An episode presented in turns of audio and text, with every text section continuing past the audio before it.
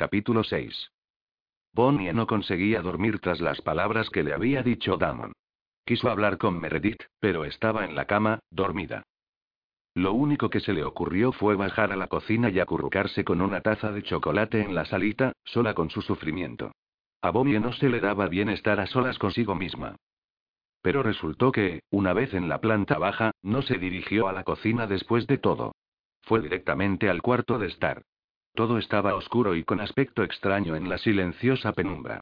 Encender una luz solo conseguiría hacer que todo lo demás resultase aún más oscuro, pero consiguió, con dedos temblorosos, girar el interruptor de la lámpara de pie situada junto al sofá.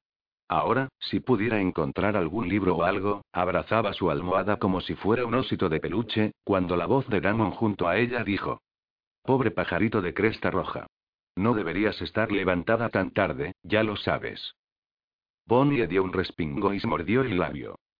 Espero que ya no te duela, dijo ella con frialdad, mostrándose muy digna, lo que sospechó que no resultaba demasiado convincente. ¿Pero qué se suponía que tenía que hacer? Lo cierto era que Bonnie no tenía la menor posibilidad de vencer en un combate dialéctico a Damon, y ella lo sabía.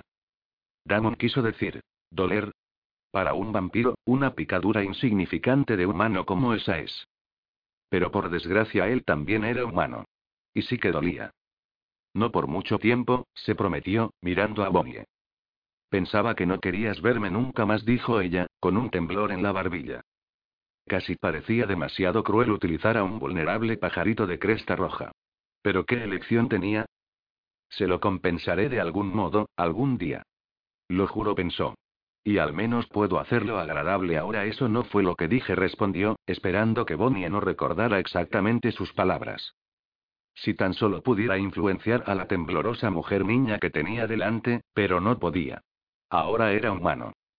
Me dijiste que me matarías. Oye, me acababa de tumbar un humano. Supongo que no sabes lo que eso significa, pero a mí no me había sucedido desde que tenía 12 años, y por entonces era todavía un chico humano. La barbilla de Bonnie seguía temblando, pero las lágrimas habían cesado. Eres mucho más valiente cuando estás asustada, pensó Damon. Estoy más preocupado por los otros, dijo en voz alta. ¿Otros? Bonnie pestañeó. En 500 años de vida, uno tiende a crearse un excepcional número de enemigos. No sé. Quizás sea solo yo. O quizás sea el simple hecho insignificante de ser un vampiro. Oh. Oh, no exclamó ella. ¿Qué importa, pajarito? Larga o corta, la vida parece demasiado breve. Pero, Damon, no te inquietes, gatita. Toma uno de los remedios de la naturaleza. Damon extrajo del bolsillo superior de la chaqueta un pequeño frasco que olía sin lugar a dudas a magia negra. Oh, la salvaste. Qué listo fuiste. ¿Quieres probar? Las damas, borra eso. Las jovencitas primero. Bueno, no sé. Eso acostumbraba a hacerme decir muchas estupideces. El mundo es estúpido. La vida es estúpida. En especial cuando te han condenado seis veces antes del desayuno. Damon abrió la petaca. Oh, de acuerdo. A todas luces emocionada por la idea de beber con Damon, Bonnie tomó un sorbito de lo más remilgado. Damon se atragantó para camuflar una carcajada. Será mejor que tomes tragos más grandes, pajarito de cresta roja. O transcurrirá toda la noche antes de que me llegue el turno. Bonnie inhaló con fuerza, y luego tomó un gran trago. Tras tres de aquellos, Damon decidió que estaba lista. Las risitas tontas de Bonnie ya eran continuas. Creo, creo que he tomado bastante ya. ¿Qué colores ves ahí fuera? Rosa. Violeta. ¿Es eso correcto? ¿No es de noche? Bueno, a lo mejor la aurora boreal nos está haciendo una visita. Pero tienes razón, debería llevarte a la cama. Oh, no. Oh, sí. Oh, no. No, no, no, sí. Chist. Chist. Genial, pensó Damon. Me he pasado, quiero decir, meterte en una cama, dijo él con firmeza. Tú sola. Vamos, te llevaré al dormitorio de la planta baja. ¿Por qué podría caerme por la escalera? Podrías decirlo así. Y este dormitorio es mucho más bonito que el que compartes con Meredith. Ahora limítate a dormir y no le cuentes a nadie nuestro encuentro. Ni siquiera a Elena. Ni siquiera a nadie. O podría enojarme contigo. Oh, no. No lo haré, Damon. Lo juro por tu vida. Eso es, bastante exacto, dijo Damon. Buenas noches. La luz de la luna arropaba la casa. La niebla empañaba la luz de la luna. Una delgada figura oscura, encapuchada, aprovechó las sombras con tal habilidad que habría pasado inadvertida incluso si alguien hubiese estado atento por si la veía, y nadie lo estaba. Capítulo 7. Bonnie estaba en su nuevo dormitorio de la planta baja, y se sentía un poco desconcertada.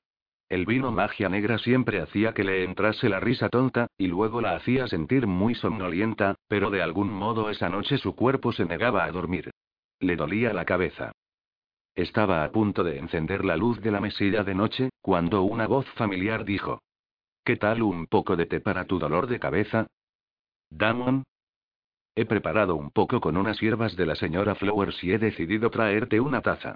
¿No te sientes una chica afortunada? Si Bonnie hubiese estado escuchando con atención, podría haber oído algo casi parecido a asco de sí mismo tras las palabras dichas con desenfado, pero no lo hacía. Sí dijo Bonnie, y lo decía totalmente en serio. La mayoría de tés de la señora Flower solían y sabían la mar de bien. Aquel era especialmente agradable, pero tenía una textura granulada en contacto con la lengua. No solo el té era bueno, sino que Damon se quedó para charlar con ella mientras se lo bebía todo. Fue todo un detalle por su parte. Curiosamente, el té la hizo sentir no exactamente somnolienta, sino como si solo pudiera concentrarse en una cosa a la vez. El rostro de Damon daba vueltas en su campo de visión. ¿Te sientes más relajada? preguntó él. Sí, gracias. Cada vez resultaba más raro. Incluso su voz le sonaba lenta y como si la arrastrase. Quería asegurarme de que nadie fue demasiado duro contigo por ese estúpido error respecto a Elena, explicó él. No lo fueron, de veras respondió ella. Lo cierto es que todo el mundo estuvo más interesado en veros pelear a ti y a Matt. Bonnie se llevó una mano a la boca. Oh, no. No quería decir eso. Lo siento tanto. No pasa nada. Seguro que mañana ya está olvidado.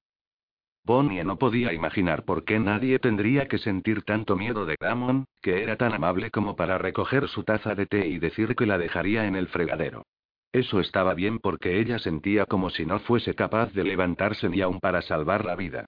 Estaba tan a gusto. Tan cómoda. Bonnie, ¿puedo hacerte solo una preguntita? Damon hizo una pausa. No puedo decirte el motivo, pero, tengo que averiguar dónde está guardada la bola estrella de Misao, dijo muy serio. Oh, eso repuso Bonnie de un modo confuso, y lanzó una risita. Sí, eso. Y realmente siento mucho preguntártelo, porque tú eres tan joven e inocente, pero sé que me dirás la verdad. Tras aquel halago y consuelo, Bonnie se sintió capaz de volar. Ha estado en el mismo lugar todo el tiempo, dijo con adormilada repugnancia. Intentaron hacerme creer que la habían trasladado, pero cuando lo vi con cadenas y bajando al sótano despensa supe que no lo habían hecho en realidad. En la oscuridad, hubo una corta sacudida de rizos y luego un bostezo. Si de verdad iban a cambiarla de sitio, deberían haberme enviado lejos o algo. Bueno, a lo mejor les preocupaba tu vida. ¿Qué? Bonnie volvió a bostezar, no muy segura de qué quería decir él. Quiero decir, una vieja, viejísima caja fuerte con una combinación. Les dije, que esas viejas cajas fuertes, podían ser, realmente podían ser.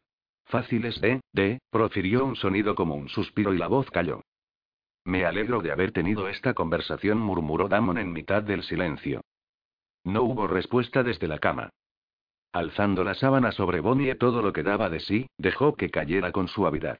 Le cubrió la mayor parte del rostro. Requiescatín pace, dijo Damon en voz baja. Luego abandonó la habitación, sin olvidar llevarse la taza con él. Eso de, con cadenas y bajando al sótano despensa, reflexionó Damon mientras lavaba cuidadosamente la taza y volvía a colocarla en la alacena. La frase sonaba extraña pero ahora casi poseía todos los eslabones, y de hecho era sencillo. Todo lo que necesitaba era otra docena más de las píldoras soporíferas de la señora Flowers y dos platos repletos de carne cruda de ternera. Tenía todos los ingredientes, pero jamás había oído hablar de un sótano despensa. Poco después, abría la puerta del sótano. No. No encajaba con la descripción de un sótano despensa que había consultado en su móvil. Irritado y sabiendo que en cualquier momento alguien podría bajar a la planta baja en busca de algo, Damon se dio la vuelta contrariado. Había un panel de madera tallado con complejos diseños frente a la puerta del sótano, pero nada más. Maldita fuera, no estaba dispuesto a verse frustrado a aquellas alturas. Recuperaría su vida como vampiro, o no quería ninguna clase de vida. Para recalcar el sentimiento, estrelló un puño contra el panel de madera que tenía delante. El golpe sonó hueco. Toda frustración desapareció al instante. Examinó el panel con sumo cuidado. Sí, había goznes justo en el borde, donde ninguna persona en su sano juicio esperaría que estuvieran. No era un panel sino una puerta, que sin duda daba al sótano despensa en el que estaba la bola estrella. No pasó mucho tiempo antes de que sus sensibles dedos, incluso sus dedos humanos, eran más sensibles que los de la mayoría, hallaran un lugar que efectuó un ruido seco. Y entonces toda la puerta se abrió. Pudo ver la escalera. Se metió el paquete bajo un brazo y descendió. A la luz de la pequeña linterna que había cogido del trastero, el sótano despensa era tal y como se lo imaginaba. Una habitación húmeda con paredes de tierra para almacenar fruta y verduras que se usaba antes de que se inventaran las neveras. Y la caja fuerte era justo como había dicho Bonnie. Una antigua y oxidada caja fuerte de combinación, que cualquier cracker espabilado podría haber abierto en 60 segundos. Damon necesitaría unos seis minutos, con su estetoscopio, en una ocasión había oído que se podía encontrar cualquier cosa en la casa de huéspedes si uno buscaba con suficiente ahínco y parecía ser cierto, y cada átomo de su ser concentrándose en oír el quedo chasqueo de los tambores. Primero, no obstante, había que vencer a la bestia. Sable, el cancerbero negro, se había desenroscado, despierto y alerta desde el momento en que se había abierto la puerta secreta. Sin duda alguna, habían usado ropas de Damon para enseñarle a aullar como un loco al captar su olor. Pero Damon poseía sus propios conocimientos sobre hierbas y había saqueado la cocina de la señora Flowers en busca de un puñado de amamelis, una pequeña cantidad de vino de fresas, semillas de anís, un poco de aceite de menta, y un poco de otros aceites esenciales que ella tenía guardados, dulces y ácidos. Mezclado, todo aquello creaba una loción acre, que se había aplicado con cuidado. El mejunje formaba para Sable una maraña imposible de olores intensos, y lo único que el perro, ahora sentado, sabía era que sin lugar a dudas no era Damon quien estaba acomodado en los peldaños y le arrojaba suculentas bolas de hamburguesa y delicadas tiras de solomillo. Cada una de las cuales engullía sin masticar. Damon observaba con interés mientras el animal devoraba la mezcla de polvos para dormir y carne cruda, batiendo la cola contra el suelo. Diez minutos más tarde, Sable el cancerbero estaba tumbado cuán largo era sumido en una feliz inconsciencia. Seis minutos después de eso, Damon abría una puerta de hierro. Un segundo más tarde sacaba una funda de almohada de la antigua caja fuerte de la señora Flotters. Al resplandor de la linterna descubrió que, en efecto, contenía una bola estrella, pero que estaba justo un poco más de medio llena. ¿Qué significaba eso? Alguien había perforado con suma pulcritud un agujero y lo había taponado con un corcho de modo que no se desperdiciara ni una valiosa gotita. Pero ¿quién había usado el resto del líquido? ¿Y por qué?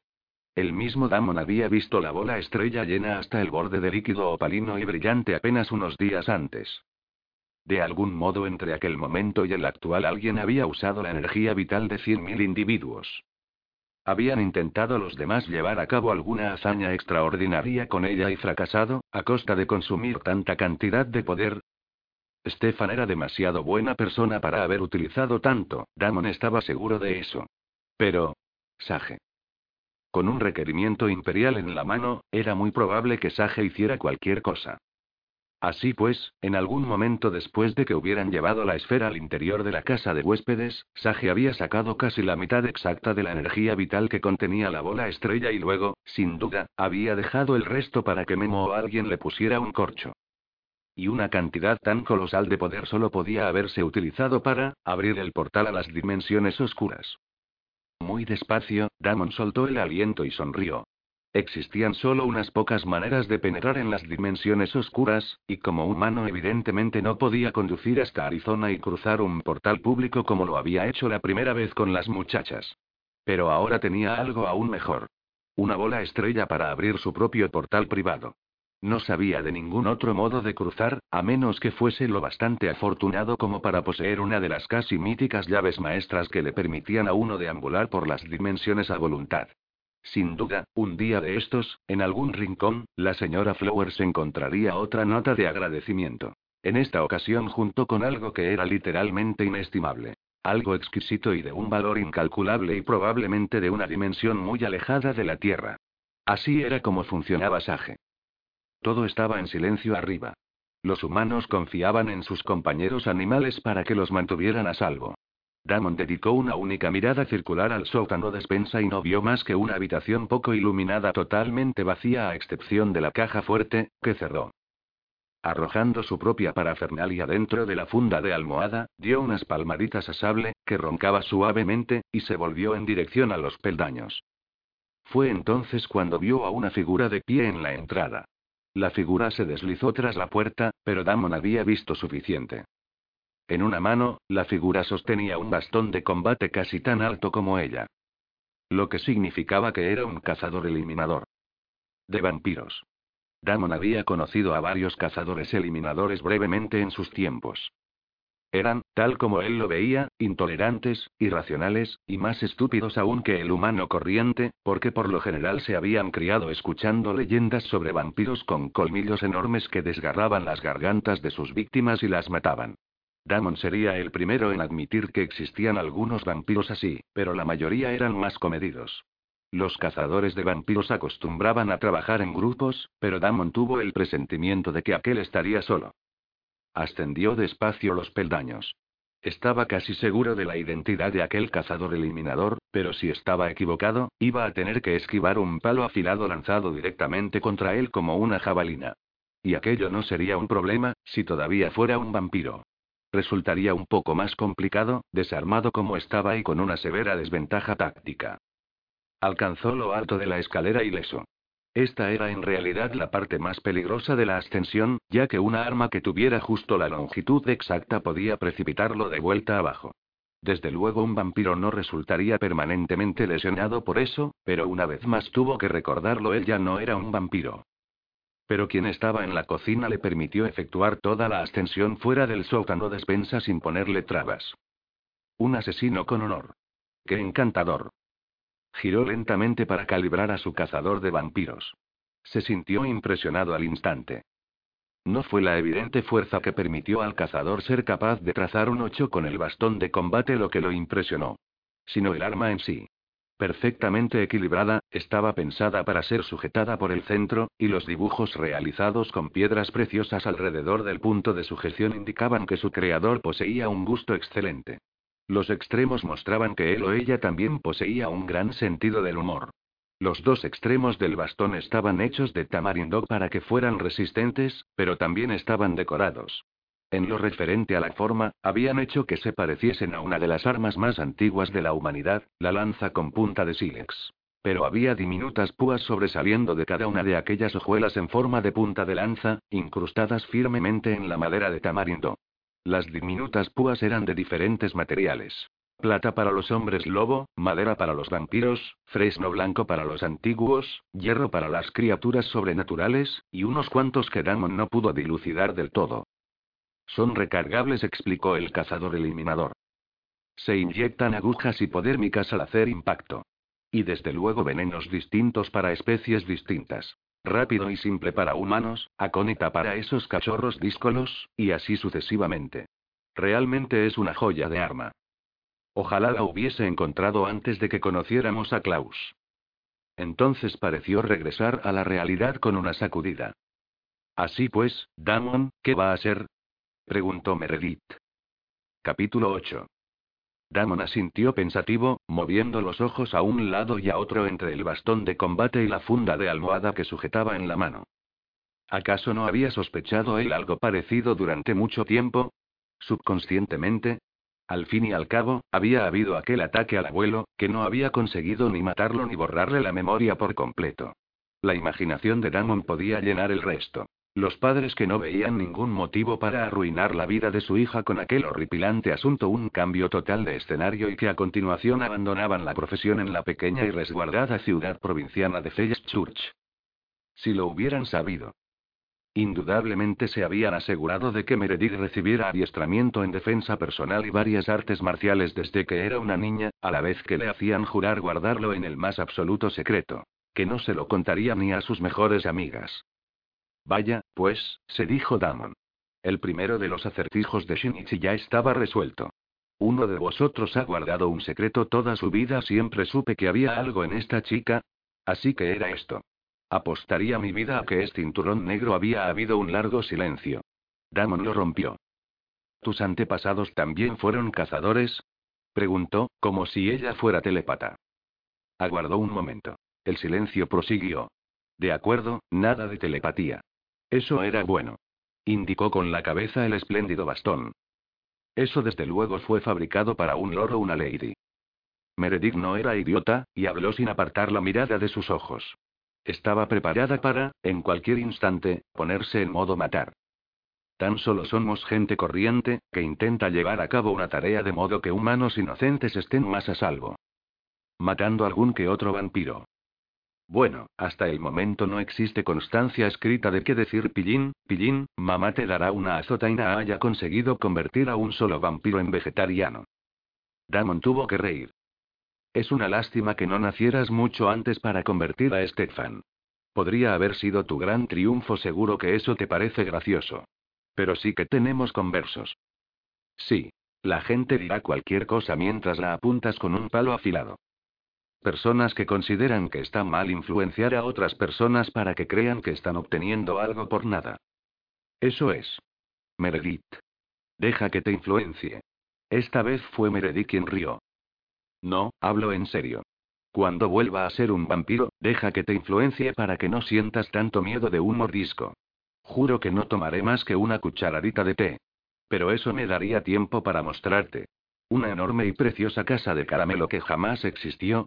Una pariente que murió hace diez años y que habría detestado la idea de que tomases mi recuerdo de ella y lo usaras como señuelo. Un sueño de poner fin al hambre en el mundo que no pone comida en ninguna boca, esta chica pensó Damon es peligrosa. Es como si hubieran enseñado una contrainfluencia a sus miembros queriendo hacerle ver que vampiros, exvampiros, o vampiros pasados y futuros poseían algunas buenas cualidades como el valor, soltó la funda de almohada y sujetó el extremo del bastón de combate con ambas manos. Meredith enarcó una ceja. ¿No te acabo de decir que varias de esas púas que te acabas de hundir en la carne son venenosas? ¿O es que no me escuchabas? Automáticamente, ella también había aferrado el bastón, por encima de la zona peligrosa. Me lo has dicho, repuso él, inescrutable, esperaba. Específicamente he dicho algo así como que eran venenosas para humanos, para hombres lobo y para otros seres, ¿lo recuerdas? Creo que sí. Pero prefiero morir antes que vivir como un humano, así que, dejemos que empiecen los juegos. Y con eso, Damon empezó a empujar el bastón de dos puntas en dirección al corazón de Meredith. Ella aferró al instante el arma, a su vez, empujándola hacia atrás en dirección a él. Pero él poseía tres ventajas, como ambos advirtieron enseguida. Era un poquitín más alto y tenía una musculatura más fuerte incluso que la ágil y atlética Meredith. Él disponía de un mayor alcance que ella. Y había adoptado una posición mucho más agresiva. Aun cuando sentía cómo se le clavaban diminutas púas envenenadas en las palmas, empujó al frente y arriba hasta que la punta letal volvió a estar otra vez cerca del corazón de la joven. Meredith empujó hacia atrás con una sorprendente cantidad de energía y luego, de improviso, sin saber cómo, volvían a estar igualados. Damon alzó los ojos para ver cómo había sucedido eso, y vio, conmocionado, que también ella había aferrado el bastón por la zona letal. En aquellos momentos sus manos dejaban caer gotas de sangre sobre el suelo igual que las de Damon. Meredith. ¿Qué? Me tomó mi trabajo en serio. A pesar de su táctica, él era más fuerte. Centímetro a centímetro, obligó a las desgarradas palmas a mantenerse firmes, a los brazos a ejercer presión.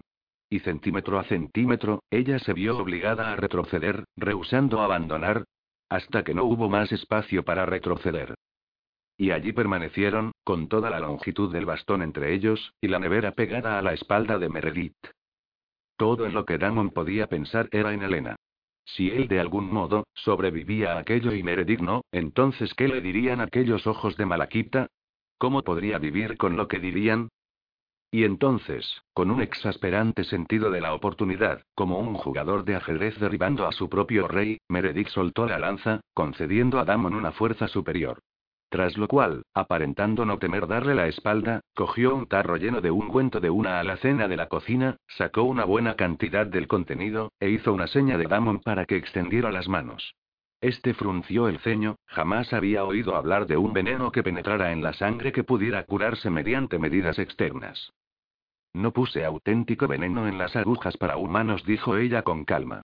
Pero tendrás las palmas desgarradas y esto es un remedio excelente. Es antiguo, transmitido a través de generaciones. Qué amable eres al compartirlo, dijo él en su tono más irónico. ¿Y ahora qué vamos a hacer? ¿Volver a empezar?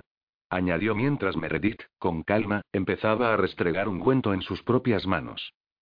No. Los cazadores eliminadores tienen un código, ya sabes. Acabas de ganar la esfera. Supongo que planeas hacer lo mismo que Sage parece haber hecho. Abrir el portal a la dimensión oscura. Abrir el portal a las dimensiones oscuras, corrigió él. Probablemente debería haber mencionado, que hay más de una. Pero todo lo que quiero es volver a ser un vampiro. Y podemos charlar mientras andamos, puesto que veo que los dos llevamos puestos nuestros disfraces de ladrón. Meredith iba vestida de un modo muy parecido a como iba él, con vaqueros negros y un suéter ligero de color negro. Con la larga y reluciente melena oscura resultaba inesperadamente hermosa. Damon, que había considerado la idea de atravesarla con el bastón, solo como una obligación para con la raza de los vampiros, descubrió ahora que flaqueaba. Si ella no le causaba problemas de camino al portal, la dejaría ir, decidió. Se sentía magnánimo. Por primera vez se había enfrentado y vencido a la temible Meredith, y además, ella tenía un código igual que él. Sintió una especie de afinidad con ella. Con irónica galantería, le indicó con un ademán que fuera por delante de él, reteniendo él la posesión de la funda de almohada y el bastón. Mientras cerraba la puerta principal sin hacer ruido, Damon vio que estaba a punto de amanecer. Una sincronización perfecta. El bastón atrapó los primeros rayos de luz. Tengo una pregunta para ti, dijo a la larga y sedosa cabellera oscura de Meredith. Has dicho que no encontraste este espléndido bastón hasta después de la muerte de Klaus, aquel antiguo perverso. Pero si procedes de una familia de cazadores eliminadores, podrías haber sido de más ayuda en su eliminación. Podrías haber mencionado que solo el fresno blanco podía matarlo. Mis padres no prosiguieron activamente con el negocio familiar. No lo sabían. Ambos procedían de familias de cazadores, por supuesto. Tienes que serlo, para mantenerlo alejado de la prensa sensacionalista y griega. ¿Los archivos policiales? ¿Quieres que hable yo, o prefieres llevar a cabo tu monólogo solito? Una observación muy aguda. Sopesó el sumamente puntiagudo bastón. Escucharé. Pero aun cuando eligieron no estar en activo, sabían que un vampiro o un hombre lobo podía decidir meterse con su hija si descubrían la identidad de esta. Así que mientras iba a la escuela, tomé clases de clavicémbalo y clases de equitación un día a la semana cada una. Desde los tres años. Soy cinturón negro Xian, y Taekwondo Saseum. ¿Podría empezar Dragon Kung Fu? Acepto tu palabra. Pero entonces exactamente cómo encontraste ese espléndido bastón asesino, Después de la muerte de Klaus, mientras Stefan hacía de canguro de Elena, de repente mi abuelo empezó a hablar, solo palabras sueltas, pero hizo que fuera a echar un vistazo en nuestro desván. Encontré esto. ¿De modo que en realidad no sabes cómo usarlo? Justo había empezado a practicar cuando Shinichi apareció. Pero no, no tengo ni idea. Soy bastante buena con un bastón no obstante, así que simplemente lo uso de ese modo. No lo has utilizado como un bastón bo contra mí. Esperaba poder persuadirte, no quería matarte. No se me ocurría cómo explicarle a Elena que te había roto todos los huesos. Damon se contuvo apenas para no reír. Así pues, ¿cómo fue que un par de cazadores eliminadores inactivos acabaron mudándose a una ciudad situada encima de unos cuantos centenares de líneas de energía que se cruzan? Imagino que no sabían lo que era una línea de poder natural. Y Church parecía pequeña y perfecta, por aquel entonces. Encontraron el portal tal y como Damon lo había visto antes, un pulcro rectángulo recortado en el terreno, aproximadamente de un metro y medio de profundidad. Ahora siéntate ahí, ordenó a Meredith, colocándola en la esquina opuesta a aquella en la que depositaba el bastón. ¿Has pensado, aunque solo sea brevemente, en lo que le sucederá a Misao si viertes todo el líquido ahí dentro? La verdad es que no. No le he dedicado ni un microsegundo, respondió Damon alegremente. ¿Por qué? ¿Crees que ella lo haría por mí? No dijo Meredith, suspirando. Ese es el problema con vosotros dos. Desde luego ella es vuestro problema por el momento, aunque puede que me pase por aquí un día de estos después de que la ciudad sea destruida para tener un pequeño tete a tete con su hermano sobre el significado de mantener un juramento. Después de que hayas conseguido ser lo bastante fuerte para derrotarlo. Bueno, ¿por qué no hacéis algo vosotros? Es vuestra ciudad la que han devastado, después de todo dijo Damon. Niños que se atacan a sí mismos y unos a otros, y ahora adultos atacando a niños, están o bien muertos de miedo o poseídos por esos malachs que los zorros siguen esparciendo por todas partes. Sí, y por lo tanto el miedo y la paranoia siguen esparciéndose también. Church puede que sea pequeño según los parámetros de otros genocidios que han causado, pero es un lugar importante porque está colocado encima de todas esas líneas de energía llenas de poder mágico. Sí, sí, lo sé. Pero no te importa en absoluto. ¿No te importamos nosotros? ¿Sus futuros planes para nosotros? ¿No te importa nada de todo eso? exigió Meredith. Damon pensó en la menuda figura inmóvil del dormitorio de la planta baja y sintió un nauseabundo cargo de conciencia. Ya te lo he dicho, le soltó. Regresaré para tener una charla con Shinichi. Tras lo cual, con sumo cuidado, empezó a verter líquido de la descorchada bola estrella en una esquina del rectángulo. Ahora que estaba por fin junto al portal, comprendió que no tenía ni idea de qué debía hacer.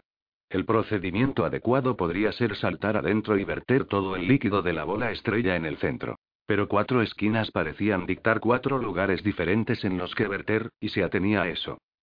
Esperaba que Meredith intentase estropear las cosas de algún modo. Que echara a correr hacia la casa. Que hiciera algún ruido, al menos que lo atacara por detrás ahora que él había dejado caer el bastón. Pero aparentemente su código de honor lo prohibía. Una chica extraña pensó. Pero le dejaré el bastón, ya que en realidad pertenece a su familia, y, de todos modos, haría que me matasen en el mismo instante en que aterrizase en la dimensión oscura. Un esclavo con una arma, en especial una arma como esa, no tendría la menor posibilidad.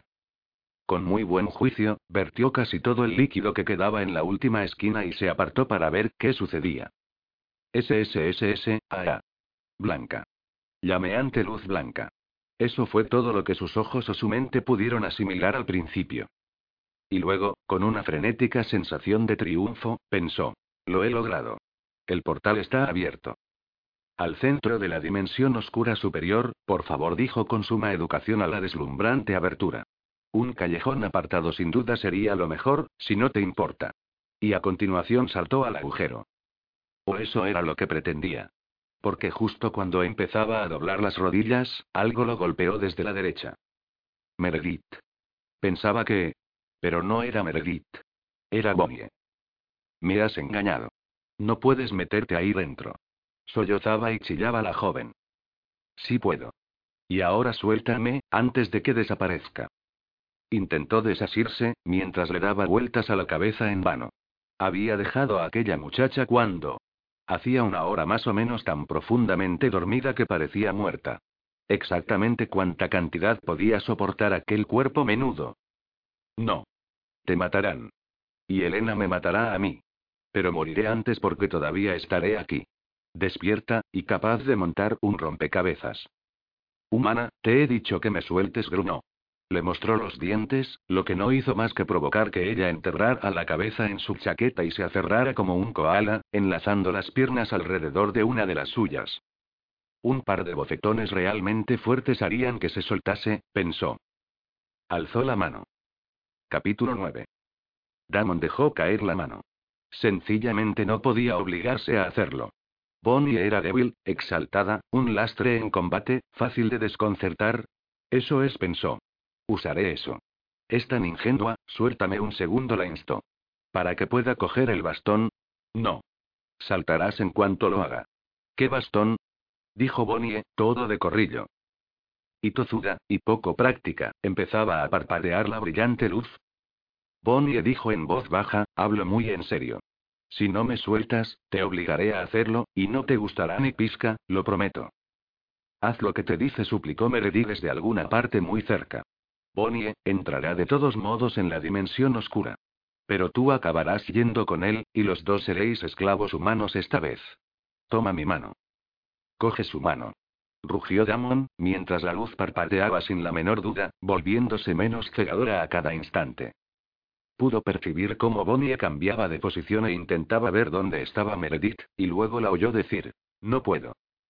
Y a continuación caían. La última vez que habían viajado a través de un portal estaban totalmente encerrados en una caja con forma de ascensor. Esta vez simplemente volaban.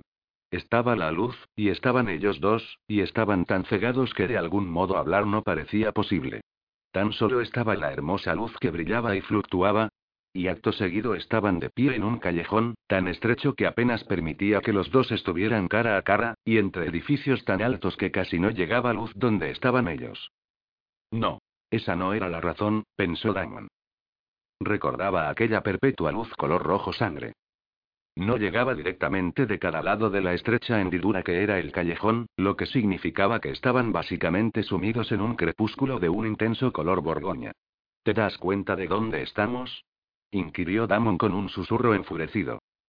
Bonnie asintió, e incluso pareció contenta por haberlo deducido ya. Estamos sumidos básicamente en un intenso color burdeos. Mierda. Bonnie miró en derredor. No huelo nada, indicó cautelosamente, y examinó las plantas de sus pies. Estamos, dijo Damon despacio y en voz baja, como si necesitase tranquilizarse entre palabra y palabra en un mundo donde nos pueden azotar, despellejar y decapitar por el mero hecho de poner el pie en el suelo. Bonnie probó a hacer un saltito a la pata coja y luego un salto sin moverse, como si reducir su tiempo de interacción con el suelo pudiera ayudarlos de algún modo. Lo miró en busca de más instrucciones. De un modo repentino, Damon la levantó y la miró muy serio, a medida que comprendía. Estás borracha. Susurró por fin. Ni siquiera estás despierta. Llevo todo este tiempo intentando hacerte entrar en razón, y eres una sonámbula borracha. No lo soy. Dijo Bonnie. Y. Por si acaso lo soy, deberías ser más amable conmigo. Tú me has puesto en este estado.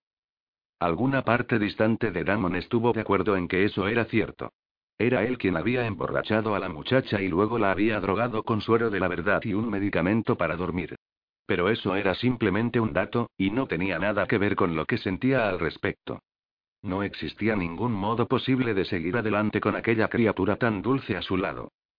Desde luego, lo sensato habría sido escapar de su lado a toda prisa y permitir que la ciudad, aquella enorme metrópolis de maldad, la engullera con sus grandes fauces de negros colmillos, como sucedería sin lugar a dudas si ella caminaba una docena de pasos por sus calles sin él. Pero, igual que antes, algo en su interior sencillamente no quería permitirle hacerlo. Y comprendió que cuanto antes admitiera eso, antes podría hallar un lugar donde colocarla y empezar a ocuparse de sus propios asuntos. ¿Qué es eso? dijo, tomándole una mano. Mi anillo de ópalo respondió Bonnie con orgullo. ¿Ves? Combina con todo, porque es de todos los colores. Siempre lo llevo puesto. Tanto sirve para ir informal como arreglada. Permitió encantada que Damon se lo quitara y lo examinara. ¿Son diamantes auténticos lo que hay en los laterales? Perfectos y de un blanco purísimo, dijo ella, todavía con orgullo. El prometido de Lady Ulma lo engastó de tal forma que si alguna vez necesitábamos sacar las piedras y venderlas, se interrumpió de golpe. ¿Vas a sacar las piedras para venderlas? No. No, no, no, no, no. Sí. Tengo que hacerlo si quieres tener alguna oportunidad de sobrevivir, respondió Damon. Y si dices una sola palabra más o no haces exactamente lo que yo te diga, te dejaré aquí sola. Y entonces morirás. La miró con ojos entornados y amenazadores. Bruscamente, Bonnie se transformó en un pajarito asustado. De acuerdo, musito. Las lágrimas se le agolpaban en las pestañas. ¿Para qué es? Treinta minutos más tarde, estaba en la cárcel. O casi. Damon la había instalado en un apartamento de un segundo piso con una ventana cubierta con estores, e instrucciones estrictas de que los mantuviera bajados. Había empeñado el ópalo y un diamante con éxito, y había pagado a una patrona de rostro avinagrado y aspecto de carecer de sentido del humor para que llevara de Bonnie dos comidas al día, la escoltara al cuarto de baño cuando fuera necesario, y aparte de eso se olvidara de su existencia. Escucha, le dijo a Bonnie, que seguía llorando en silencio después de que la patrona los hubiera dejado. Intentaré regresar a verte dentro de tres días. Si no he regresado dentro de una semana, significará que estoy muerto. Entonces tú, no llores. Escucha. Entonces tú necesitarás usar estas joyas y este dinero para intentar recorrer el camino que hay de aquí a aquí, donde todavía estará Lady Ulma, esperemos. Le entregó un mapa y un pequeño bolsón lleno de monedas y piedras preciosas que habían sobrado después de pagar su comida y alojamiento. Si eso sucede, y puedo prometerte con toda seguridad que no sucederá, tu mejor posibilidad radica en intentar caminar de día, cuando todo el mundo está atareado. Mantén los ojos bajos, tu aura pequeña, y no hables con nadie. Lleva puesto este blusón de artillera, y lleva contigo esta bolsa de comida. Reza para que nadie te pregunte nada, pero intenta dar la impresión de que estás haciendo un recado para tu amo. Oh, sí. Damon introdujo la mano en el bolsillo de la chaqueta y sacó dos pequeños brazaletes de hierro de esclava, adquiridos junto al mapa. Jamás te los quites, ni siquiera cuando duermas, ni cuando comas, jamás.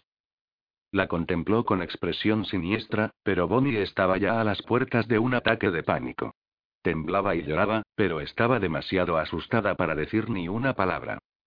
Desde el momento en que habían entrado en la dimensión oscura, había estado manteniendo su aura tan pequeña como le era posible, con las defensas psíquicas elevadas. No necesitaba que le dijeran que lo hiciera. Estaba en peligro. Lo sabía. Damon acabó de hablar en un tono algo más indulgente. Sé que suena difícil, pero te aseguro que, personalmente, no tengo ninguna intención en absoluto de morir. Intentaré visitarte, pero cruzar las fronteras de los distintos sectores es peligroso, y eso es lo que puede que tenga que hacer para venir aquí. Solo ten paciencia, y estarás bien. Recuerda, el tiempo transcurre de un modo diferente aquí a como lo hace allá en la Tierra. Podemos permanecer aquí durante semanas y regresar prácticamente en el mismo instante en que partimos. Y, mira, Damon indicó con un ademán toda la habitación, docenas de bolas estrella. Puedes mirarlas todas. Eran la clase más común de bolas estrella, de las que contenían no poder, sino recuerdos, relatos o lecciones. Cuando sostenías una contra la sien, quedabas inmerso en cualquiera que fuera el material que habían grabado en la bola. Mejor que la televisión, dijo Damon. Mucho mejor. Bonnie asintió levemente. Seguía sintiéndose abatida, y era tan pequeña, tan poca cosa, la tez era tan pálida y delicada, el pelo una llamarada tan resplandeciente en la tenue luz carmesí que se filtraba a través de los estores, que, como siempre, Damon sintió que se derretía un poco. ¿Tienes preguntas? Le preguntó por fin. Bonnie dijo despacio. ¿Y, tú vas a estar? Ahí fuera consiguiendo las versiones vampiro del quién es quién y de la guía de la nobleza, respondió él. Estoy buscando a una dama de categoría.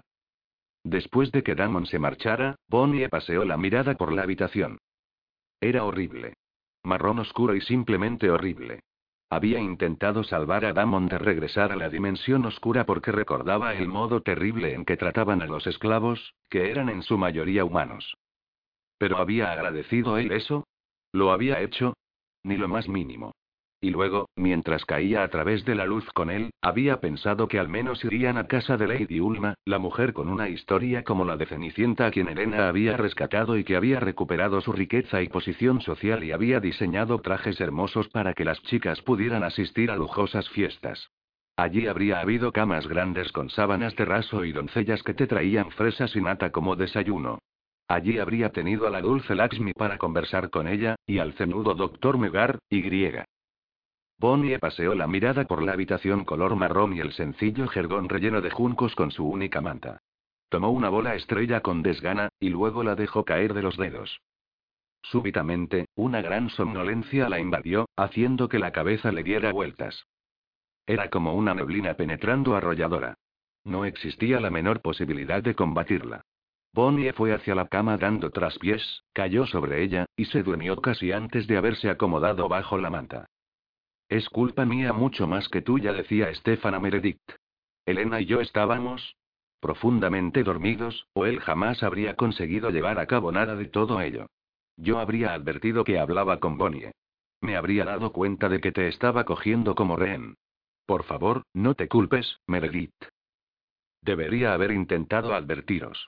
Pero no esperaba que Bonnie saliera corriendo y lo agarrara, repuso Meredith. Lágrimas no derramadas brillaban en sus ojos oscuros. Elena le oprimió la mano. Ella también sentía un nudo en el estómago. Desde luego no podías esperar poder vencer a Damon, dijo Stefan en tono categórico. Humano o vampiro, está entrenado. Conoce movimientos a los que tú jamás podrías responder. No puedes culparte. Elena pensaba lo mismo. Estaba preocupada por la desaparición de Damon, y aterrada por Bonnie. Pero en otro nivel mental se preguntaba por las laceraciones de la palma de Meredith que intentaba calentar. Lo más extraño era que las heridas parecían haber sido tratadas, restregadas hasta dejarlas resbaladizas con una loción. Pero no iba a molestar a Meredith al respecto en un momento como aquel. En especial cuando en realidad todo era culpa de Elena. Era ella quien había engatusado a Stefan la noche anterior. Claro que habían estado profundamente, profundamente inmersos el uno en la mente del otro. De todos modos, si hay algún culpable es Bonnie, indicó Stefan con pesar. Pero ahora estoy preocupado por ella. Damon no se sentirá predispuesto a vigilarla si no quería que lo acompañase. Meredith inclinó la cabeza. Es culpa mía si resulta herida. Elena mordisqueó el labio inferior. Algo no estaba bien. Algo respecto a Meredith, que Meredith no le estaba contando. La muchacha tenía las manos realmente lastimadas, y Elena no conseguía entender cómo podían haber acabado de aquella forma. Casi como si supiera lo que Elena estaba pensando, Meredith deslizó la mano fuera de la de Elena y la contempló. Contempló ambas palmas, una al lado de la otra. Estaban igual de arañadas y desgarradas. Meredith inclinó más la oscura cabeza, casi doblándose en dos allí donde estaba sentada. Luego se irguió, echando la cabeza atrás como alguien que ha tomado una decisión. Dijo. ¿Hay algo que tengo que contaros? Aguarda, musitó Stefan, posándole una mano en el hombro. Escuchad. Viene un coche. Elena escuchó. Al cabo de un momento también ella lo oyó. Vienen a la casa de huéspedes, dijo, desconcertada. Es muy temprano, dijo Meredith. Lo que significa. Tiene que ser la policía en busca de Matt, finalizó Stefan. Será mejor que entre y lo despierte. Lo haré bajar al sótano despensa. Elena colocó a toda prisa el corcho a la bola estrella con sus exiguos restos de líquido. Puede llevar esto con él, empezó a decir, cuando Meredith corrió de repente al lado opuesto del portal. La joven recogió un objeto largo y delgado que Elena no pudo reconocer, incluso con poder canalizado a los ojos. Vio que Stefan pestañeaba y lo miraba con atención.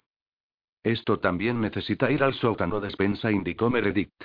Y probablemente haya rastros de tierra saliendo del sótano, y sangre en la cocina. En dos sitios. ¿Sangre?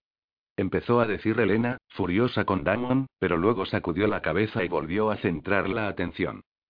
A la luz del amanecer, pudo ver un coche de policía, que se aproximaba despacio, como un gran tiburón blanco, a la casa. Vámonos, dijo Elena. Vamos, vamos, vamos. Regresaron a toda velocidad a la casa de huéspedes, agachándose para permanecer muy pegados al suelo mientras lo hacían. De camino, Elena siseó. Stefan, tienes que influenciarlos si puedes. Meredith, intenta limpiar la tierra y la sangre. Yo iré a por Matt. Es menos probable que me dé un puñetazo a mí cuando le diga que tiene que esconderse. Se apresuraron a llevar a cabo las tareas asignadas. En mitad de todo ello, apareció la señora Flowers, vestida con un camisón de franela con una bata rosa de borra encima, y zapatillas con cabezas de conejitos. Cuando sonó el primer golpe atronador en la puerta, tenía ya la mano en el pomo, y el policía, que empezaba a chillar. Policía.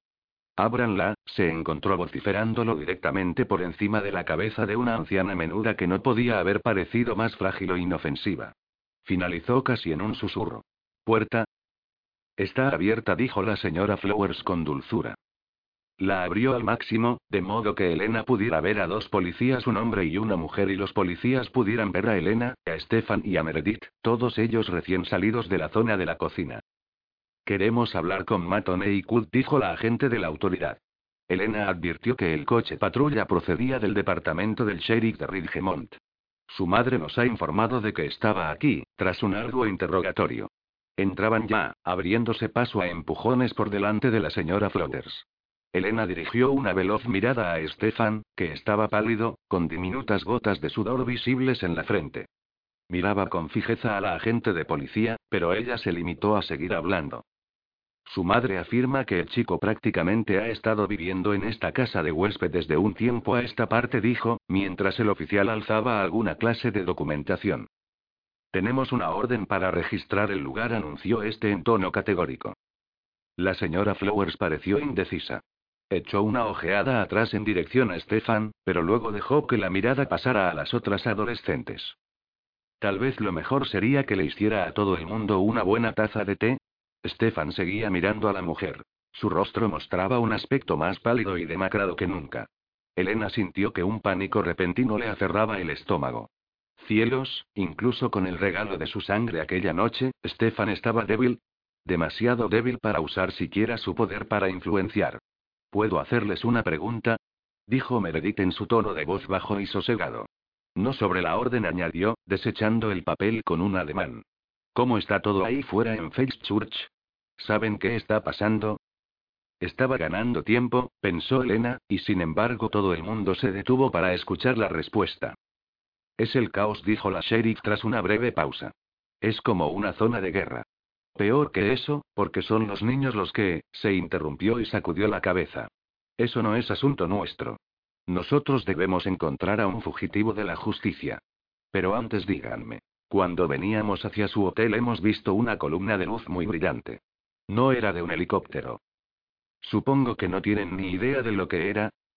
Tan solo una puerta a través del espacio y el tiempo, pensó Elena, a la vez que Meredith respondía, todavía con calma. Tal vez un repetidor eléctrico al estallar. O un relámpago anormal. ¿O están hablando de... un ovni? Bajó la ya queda voz. No tenemos tiempo para esto, dijo la agente con semblante asqueado. Estamos aquí para encontrar a ese tal Onrikut. No hay ningún inconveniente en que miren, dijo la señora Flotters. Los agentes ya estaban en ello. Elena se sentía conmocionada y repugnada por dos cuestiones. Ese tal Onrikut. Ese tal, no es muchacho. Matt tenía más de 18 años. Era todavía un menor. Si no era así, ¿qué le harían cuando acabaran por cogerle? Y luego estaba Stefan. Se había mostrado tan seguro, tan convincente, al anunciar que volvía a estar bien. Toda aquella palabrería sobre regresar a la caza de animales. Y la verdad era que necesitaba mucha más sangre para recuperarse. Su mente empezó a girar entonces en modo planificación, cada vez más rápido. Estaba claro que Stefan no iba a poder influenciar a aquellos dos policías sin una donación muy abundante de sangre humana. Y si era Elena quien se la daba, la sensación de náusea en su estómago aumentó y sintió que se le erizaba todo el vello, si era ella quien la daba, ¿qué probabilidades había de que se convirtiera a su vez en vampiro? Grandes probabilidades, respondió una voz racional en su cabeza. Muy grandes, teniendo en cuenta que hacía menos de una semana había estado intercambiando sangre con Damon. Con frecuencia. Sin inhibiciones. Lo que la dejaba con el único plan que se le ocurría. Aquellos agentes no encontrarían a Matt, pero Meredith y Bonnie le habían contado toda la historia de cómo otro sheriff de Ridgemont había ido allí, preguntando por Matt, y por la novia de Stefan. El problema era que ella, Elena Gilbert, había muerto hacía nueve meses. No debería estar allí. Y tenía el presentimiento de que aquellos policías serían curiosos. Necesitaban el poder de Stefan. En ese mismo momento. No había otro modo. Stefan. Poder. Sangre humana. Fue hacia Meredith, que tenía la oscura cabeza gacha e inclinada a un lado como si escuchara a los dos sheriffs moviéndose ruidosamente arriba en la escalera. Meredith. Meredith volvió la cabeza hacia ella y Elena casi retrocedió un paso, anonadada. La tez normalmente aceitunada de la muchacha estaba gris, y respiraba de un modo rápido y superficial. Meredith, la tranquila y serena Meredith, sabía ya lo que Elena iba a pedirle. Sangre suficiente para dejarla sin control mientras la tomaban. Y deprisa. Eso la aterraba. Le producía más que terror. No puede hacerlo, pensó Elena. Estamos perdidos. Capítulo 10. Damon ascendía por el hermoso enrejado cubierto de rosas situado bajo la ventana del dormitorio de Madame la princesa Gesalin Daubidne, una joven muy rica, hermosa y sumamente admirada, con una sangre más azul que cualquier vampiro de la dimensión oscura, según los libros que había comprado. De hecho, había prestado oídos a los vecinos del lugar y se rumoreaba que el mismo Sage la había convertido hacía dos años, y le había entregado aquella monada de castillo para que residiera en él. No obstante el aspecto de gema delicada que tenía, el pequeño castillo ya había obsequiado a Damon con varios problemas. En primer lugar, aquella valla de alambre de cuchillas, en la que se había desgarrado la chaqueta de cuero. Después, un guarda excepcionalmente diestro y tozudo al que había sido una auténtica lástima tener que estrangular. Más tarde, un foso interior que casi lo había cogido por sorpresa. Y, por último, unos cuantos perros a los que había aplicado el mismo tratamiento sedante que había usado con sable utilizando los polvos de dormir de la señora Flowers, que había llevado con él desde la Tierra. Habría sido más fácil envenenarlos, pero Gesalin tenía fama de sentir un gran cariño por los animales y la necesitaba durante al menos tres días, que deberían ser suficientes para convertirlo en un vampiro. Si no hacían nada más durante esos días. Ahora, mientras se izaba sin hacer ruido por el enrejado, añadió mentalmente rosas de largas espinas a la lista de inconvenientes. También ensayó su primer discurso a Gesalin. Ella había tenido, tenía, tendría para siempre, 18 años. Pero eran unos 18 años jóvenes, ya que solo tenía dos años de experiencia como vampira. Se consoló con eso mientras trepaba en silencio a una ventana. Todavía sin hacer ruido, moviéndose despacio por si la princesa tenía animales guardianes en el aposento, Damon apartó una capa tras otra de vaporosas cortinas negras traslúcidas que impedían que la luz rojo sangre del sol brillara en el interior de la estancia. Las botas se hundieron en el tupido pelo de una alfombra negra. Una vez fuera de las envolventes cortinas, Damon vio que toda la habitación estaba decorada en un sencillo patrón cromático por un maestro del contraste. Negro azabache y gris muy oscuro. Le gustó una barbaridad. Había una cama enorme casi recubierta por más ondulantes y vaporosas cortinas negras. El único modo de acercarse a ella era desde los pies, donde las diáfanas cortinas eran más finas. Parado allí en el silencio catedralicio de la enorme estancia, Damon contempló la figura menuda bajo las sábanas de seda negra, entre docenas de pequeños cojines. Era una joya igual que el castillo. Huesos delicados, una expresión de total inocencia mientras dormía. Un río etéreo de finos cabellos escarlata derramándose a su alrededor. Podía ver cabellos individuales perdiéndose sobre las negras sábanas. Le recordaba un poco a Bonnie. Damon se sintió complacido. Sacó el mismo cuchillo que había colocado sobre la garganta de Elena, y justo por un momento vaciló. Pero no, no era momento para estar pensando en la dorada calidez de Elena. Todo dependía de aquella criatura de aspecto frágil que tenía delante. Acercó la punta del cuchillo al pecho, colocándolo deliberadamente bien lejos del corazón por si acaso había que derramar algo de sangre, y tosió. Nada sucedió. La princesa, que llevaba puesto un negligé negro que mostraba unos brazos de aspecto frágil tan delicados y pálidos como la porcelana, siguió durmiendo. Damon reparó en que las uñas de los pequeños dedos estaban pintadas del mismo tono escarlata que los cabellos. Las dos enormes velas de columna colocadas en altos pedestales negros emitían un perfume incitante, además de ser relojes. Cuanto más se consumían, más fácil era saber la hora. La iluminación era perfecta, todo era perfecto excepto que Gesalin seguía durmiendo. Damon volvió a toser, sonoramente, y zarandeó la cama. La princesa despertó, irguiéndose con un sobresalto, al mismo tiempo que extraía dos cuchillos envainados de los cabellos. ¿Quién es? ¿Hay alguien ahí? Miraba en todas direcciones menos en la correcta. Solo yo, Alteza. Damon dio un tono bajo a la voz, pero cargado de necesidad no correspondida. No es necesario que os asustéis, añadió, ahora que ella al menos había encontrado la dirección correcta y lo había visto. Se arrodilló a los pies de la cama. Lo había calculado un poco mal.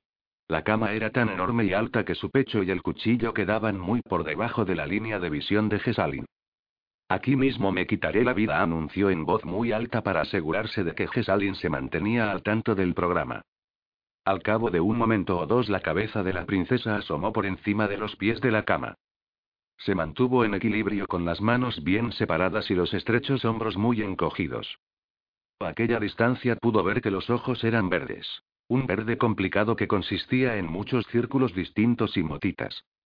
En un principio ella se limitó a sisearle y a alzar los cuchillos que sujetaba en aquellas manos cuyos dedos finalizaban en uñas color escarlata. Damon tuvo paciencia con ella. Con el tiempo ya aprendería que todo aquello no era realmente necesario. Que de hecho había pasado de moda en el mundo real hacía décadas y que solo lo mantenían con vida la literatura barata y las viejas películas. Aquí a vuestros pies me mataré, volvió a decir, para asegurarse de que a ella no se le escapaba una sílaba, o todo el asunto, bien mirado. Tú, tú mismo, se mostró suspicaz. ¿Quién eres tú? ¿Cómo has llegado aquí? ¿Por qué tendrías que hacer algo así? He llegado aquí a través de la calzada de mi locura. Llevado por esta locura con la que ya no puedo vivir. ¿Qué locura? ¿Y vas a hacerlo ahora? preguntó la princesa con interés. Porque si no vas a hacerlo, tendré que llamar a mis guardas y griega. Aguarda un minuto, se interrumpió. Le arrebató el cuchillo antes de que él pudiera detenerla y lo lamió. Es una hoja de metal, le dijo, arrojándoselo. Lo sé.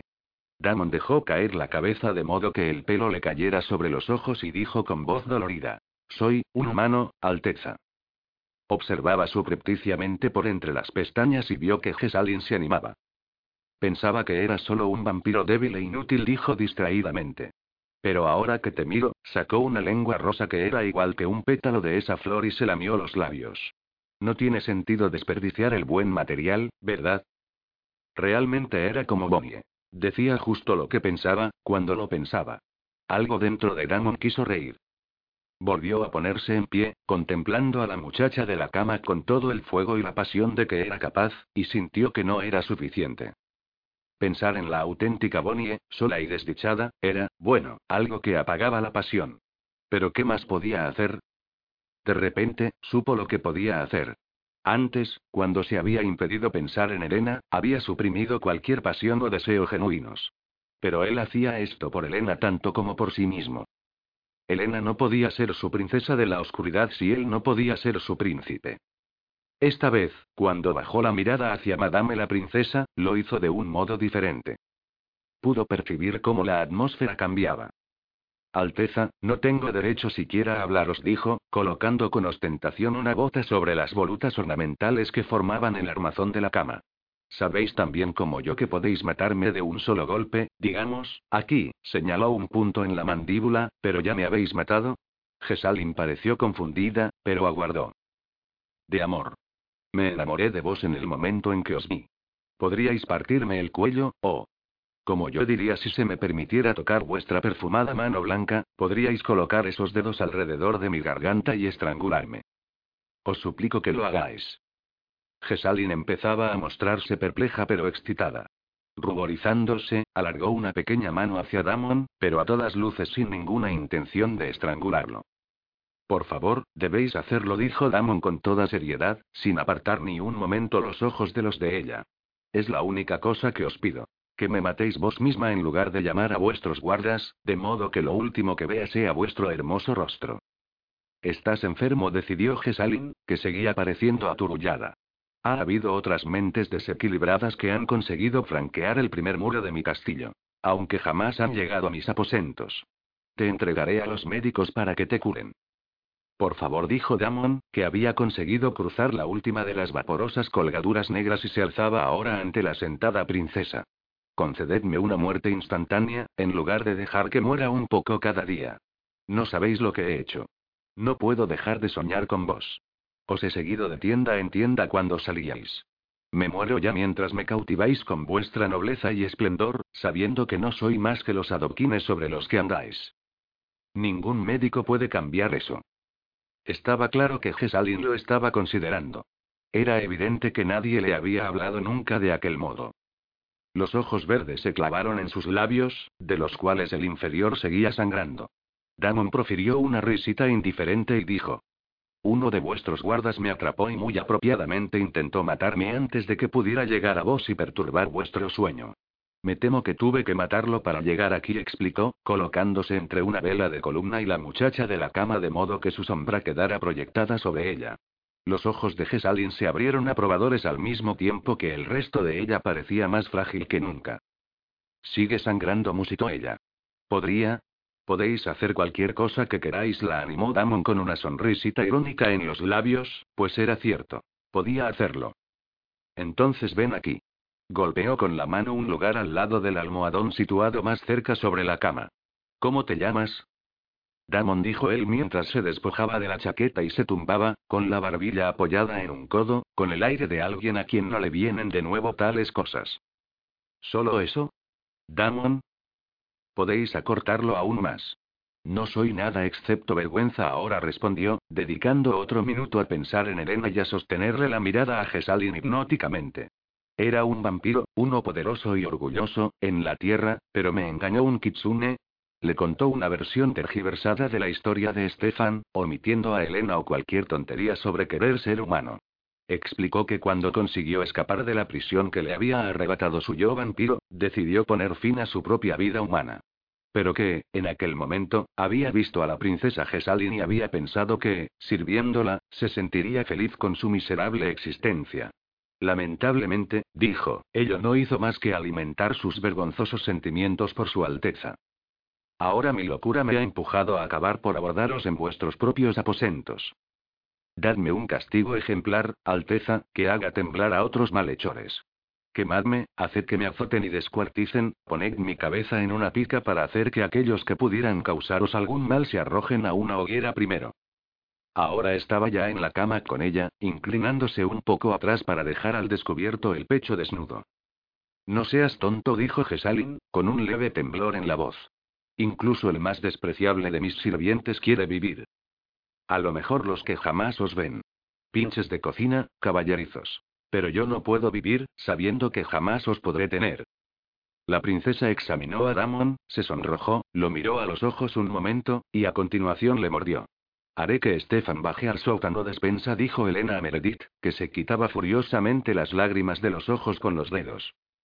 Sabes que no podemos hacer eso. ¿Con la policía justo aquí en la casa? Entonces yo lo haré. No puedes. Sabes que no puedes, Elena, o no habrías acudido a mí. Elena miró a su amiga detenidamente. Meredith, has estado donando sangre todo el tiempo, susurró. Jamás te mostraste ni siquiera levemente incomodada. Siempre tomó solo un poquitín, siempre menos de mí que de cualquier otro. Y siempre del brazo. Yo simplemente hacía como si me sacasen sangre en la consulta del médico. Ningún problema. Ni siquiera era malo con Damon allá en la dimensión oscura. Pero ahora, Elena pestañeó. ¿Ahora? ¿Qué? Ahora respondió Meredith con una expresión distante. Stefan sabe que soy una cazadora eliminadora. Que incluso tengo un bastón de combate. Y ahora tengo que, someterme a... A Elena se le puso la carne de gallina. Sintió como si la distancia entre ella y Meredith en la habitación aumentara cada vez más. ¿Una cazadora eliminadora? inquirió, perpleja. ¿Y qué es un bastón de combate? No hay tiempo para explicarlo ahora. Oh, Elena. Si el plan A era Meredith y el plan B era Matt, en realidad no había dónde elegir. El plan C tenía que ser la propia Elena. Su sangre era mucho más fuerte que la de ningún otro, tan llena de poder que Stefan solo necesitaría un... No. Musitó Meredith, consiguiendo sisear la palabra sin un solo sonido sibilante. Están bajando la escalera. Tenemos que encontrar a Estefan ahora. ¿Puedes decirle que se reúna conmigo en el dormitorio pequeño que hay detrás de la sala? Sí, pero... Hazlo. Y sigo sin saber qué es un bastón de combate, pensó Elena, permitiendo que Meredith le cogiera los brazos y la propulsara en dirección al dormitorio. Pero sea lo que suena cazadora eliminadora, y definitivamente no me gusta. Y esa arma, hace que una estaca parezca un cuchillo de picnic de plástico con todo, proyectó a Stefan, que seguía a los policías escalera abajo. Meredith te donará tanta sangre como necesites para influenciarlos. No hay tiempo para discutir. Ven aquí deprisa y por el amor de Dios adopta una expresión alegre y tranquilizadora. Stefan no sonó cooperativo. No puedo tomar tanto de ella como para que nuestras mentes entren en contacto. Podría, Elena perdió los estribos. Estaba asustada. Desconfiaba de una de sus dos mejores amigas, una sensación horrible y estaba desesperada. Necesitaba que Stefan hiciera exactamente lo que ella decía. Ven aquí rápido. Fue todo lo que proyectó, pero tuvo la impresión de que le había golpeado con todos los sentimientos al máximo, porque de repente él se tornó preocupado y dócil. Lo haré, amor, se limitó a contestar. Mientras la agente de policía registraba la cocina y su compañero el salón, Stefan entró en el pequeño cuarto de invitados de la planta baja, donde la única cama estaba deshecha. Las lámparas estaban apagadas, pero, con su visión nocturna, pudo ver perfectamente a Elena y a Meredith junto a las cortinas. Meredith se mantenía tan rígida como un saltador de puenting con acrofobia. Toma todo lo que puedas sin dañarla de un modo permanente, e intenta dormirla, también. Y no invadas demasiado su mente, tendré cuidado. Será mejor que salgas al pasillo, déjales que vean al menos a uno de nosotros, amor, respondió Stefan en silencio. Estaba claro que Elena se sentía a la vez asustada y a la defensiva con respecto a su amiga y había pasado a toda velocidad a modo microgestión. Si bien eso era por lo general algo bueno, si existía una cosa que Stefan sabía aun cuando fuese la única cosa que sabía era tomar sangre. Quiero pedir la paz entre nuestras familias, dijo, alargando una mano hacia Meredith. Ella vaciló y Stefan, incluso esforzándose al máximo, no pudo evitar oír sus pensamientos, como pequeñas criaturas que correteaban en la base de su mente. ¿A qué se comprometía ella? ¿En qué sentido se refería él a la palabra familia? Realmente es solo una formalidad, le dijo él, intentando ganar terreno en otro frente. Que ella aceptara el contacto con sus pensamientos. Olvídalo, no dijo Meredith. Es importante. Quiero confiar en ti, Stefan. Solo en ti, pero, no conseguí el bastón hasta después de que Klaus hubiera muerto. Él pensó a toda prisa. Entonces no sabías lo que eras. Sí. Lo sabía. Pero mis padres no estuvieron nunca activos. Fue mi abuelo quien me habló del bastón. Stefan sintió una oleada de inesperada satisfacción. ¿Así que tu abuelo está mejor ahora? No, más o menos. Los pensamientos de Meredith eran poco claros. Su voz ha cambiado, pensaba ella. Stefan parece realmente contento de que el abuelo esté mejor. Incluso a la mayoría de humanos no les importaría, no de verdad desde luego que me importa, dijo Stefan. Para empezar, ayudó a salvar nuestras vidas. Y la ciudad. Por otra parte, es un hombre muy valiente, debe de haberlo sido, para sobrevivir al ataque de un antiguo. Súbitamente, la fría mano de Meredith le rodeaba la muñeca y las palabras brotaban de sus labios en un torrente que Stefan apenas conseguía comprender. Pero los pensamientos de la joven se alzaban luminosos y claros por encima de aquellas palabras, y a través de ellos pudo comprenderlas. Lo único que sé sobre lo que sucedió cuando era muy pequeña es lo que me han contado. Mis padres me contaron cosas. Ellos cambiaron el día de mi cumpleaños, realmente cambiaron el día en que celebramos mi cumpleaños, porque un vampiro atacó a mi abuelo, y entonces mi abuelo intentó matarme. Siempre han dicho eso. Pero como lo saben, no estaban allí. Eso es parte de lo que dicen. ¿Y qué es más probable, que mi abuelo me atacara o que lo hiciera el vampiro? Dejó de hablar, jadeando, temblando toda ella como una cierva de cola blanca atrapada en el bosque atrapada, y pensando que estaba perdida, e incapaz de huir. Stefan extendió una mano que deliberadamente hizo que fuera cálida alrededor de la mano fría de la muchacha. No te atacaré, dijo con sencillez. Y no perturbaré ningún viejo recuerdo. ¿Es suficiente? Meredica sintió. Tras su catártica historia, Stefan sabía que quería las menos palabras posibles. No tengas miedo, murmuró, del mismo modo en que había pensado e introducido la tranquilizadora frase en las mentes de muchos animales que había perseguido por el bosque viejo. Todo va bien. No hay motivo para tenerme miedo. Ella no podía evitar sentir miedo, pero Stefan la tranquilizó como tranquilizaba a los animales de la floresta, atrayéndola a la zona más oscura de la habitación, calmándola con palabras quedas al mismo tiempo que los caninos le aullaban que mordiera. Tuvo que doblar hacia abajo un lado de la blusa para dejar al descubierto la larga columna de piel aceitunada que era su cuello, y mientras lo hacía las palabras tranquilizadoras se convirtieron en expresiones de ternura y la clase de ruiditos reconfortantes que utilizaría para consolar a un bebé. Y por fin, cuando la respiración de Meredith se hubo tornado más lenta y uniforme y sus ojos se hubieron cerrado, usó la mayor delicadeza para deslizar los doloridos colmillos dentro de su arteria. Meredith apenas se estremeció. Todo era suavidad mientras él rozaba con soltura la superficie de su mente, también, viendo solo lo que ya sabía sobre ella. La vida con Elena, Bonnie y Caroline. Fiestas y la escuela, planes y ambiciones. Picnics. Una alberca. Risas. Tranquilidad que se extendía como un gran estanque. La necesidad de calma, de control. Todo ello retrocediendo en el tiempo hasta donde ella era capaz de recordar, las zonas más profundas que podía recordar estaban allí en el centro, donde había una repentina depresión pronunciada. Stefan se había prometido que no profundizaría en la mente de Meredith, pero tiraban de él. Sin que pudiera evitarlo, el remolino lo arrastraba hacia abajo. Las aguas se cerraron sobre su cabeza y fue atraído a una velocidad vertiginosa hacia lo más profundo de un segundo estanque, en el que no reinaba la tranquilidad, sino la cólera y el miedo.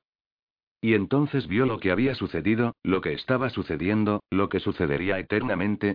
Allí en el tranquilo centro de Meredith,